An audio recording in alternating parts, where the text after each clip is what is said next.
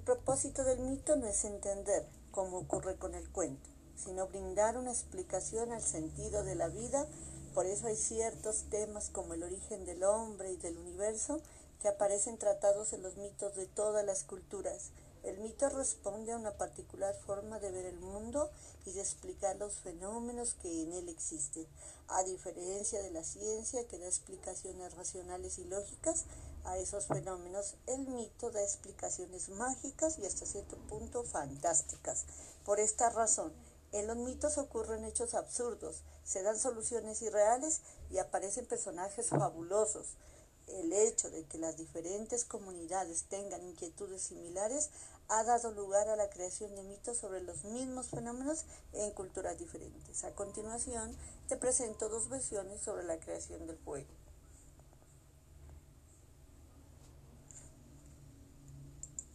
Un buen ejemplo es el fuego. Tal vez ocurrió que en uno de los rincones de la tierra, en un bosque oscuro, vivían tres hadas hermanas que sabían crear el fuego problema era que un malvado hechicero las perseguía para capturarlas y apoderarse de su habilidad.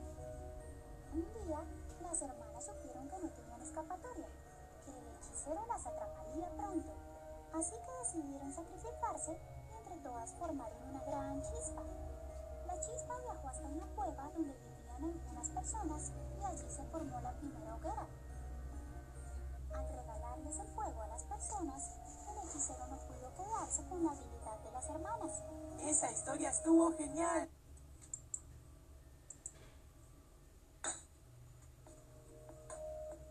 De cómo Paloma roba el fuego a Namón para entregárselo a los hombres. Los indígenas cuivas solo comían frutas, a veces miel. Comían lo que encontraban, como lo encontraban, pues no podían conservarlo por varios días. Tampoco podían transformar los alimentos para que fueran más apetitosos. Los niños y los hombres padecían en los montes y en los llanos. A veces solo comían carne secada al viento y vivían con el temor de alejarse demasiado y no encontrar nada que comer. Así vivían los cuivas antes del fuego. Antes del fuego no había lumbre para iluminar el interior de las malocas. La vida estaba incompleta y no podían recorrer las llanuras como querían. El corazón cuiva sentía pesar por la falta del fuego. Solo Namón, el hombre que se había creado a sí mismo y del que descendían los cuivas, poseía el fuego. Solo él guardaba en su casa los árboles del fuego, la palma, el cateley, el anoto, el onoto y el laurel, árboles creados por el mismo Namón para hacer fuego con su madera. Mientras los hombres padecían por la falta de fuego, Namón disfrutaba de las delicias preparadas gracias al poder transformador del calor. Sintiendo las penas de los hombres, Pájaro Carpintero decidió entrar valientemente a la casa de Namón mientras él comía. Carpintero robó una rama de laurel y emprendió el vuelo con ella en el pico. Pero Namón lo escuchó y era más rápido que Carpintero, por lo que no tardó en alcanzarlo. Carpintero fracasó en su intento de llevarle el fuego a los hombres.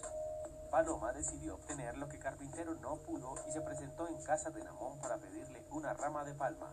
Namón se negó, pero Paloma siguió insistiendo pero Namón le dijo que el fuego no debía ser entregado a los hombres jamás. Paloma no se desanimó y continuó con su plan. Esta vez le pidió un palito de candeleí, pero Namón seguía negándose impaciente. Paloma siguió pidiendo ramitas de los árboles del fuego, tomándolas con su pico y dejándolas en otro sitio. La paciencia de Namón llegó a su límite y se movía de un lado al otro reorganizando las ramitas.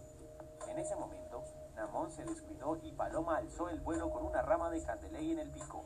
Namón se dio vuelta, pero Paloma ya iba muy adelantada. Namón persiguió a Paloma y ella se refugió en el hueco de un árbol. Namón golpeó con fuerza el tronco, pero no encontró a Paloma.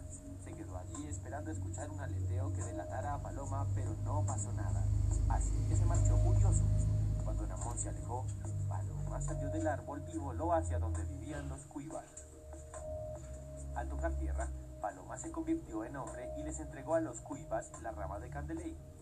Los cuivas aprendieron a frotar los palos unos con otros para obtener fuego con el que se calentaron, iluminaron el paisaje y cocinaron los alimentos.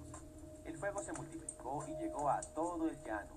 Desde ese momento, la vida de los cuivas cambió para siempre.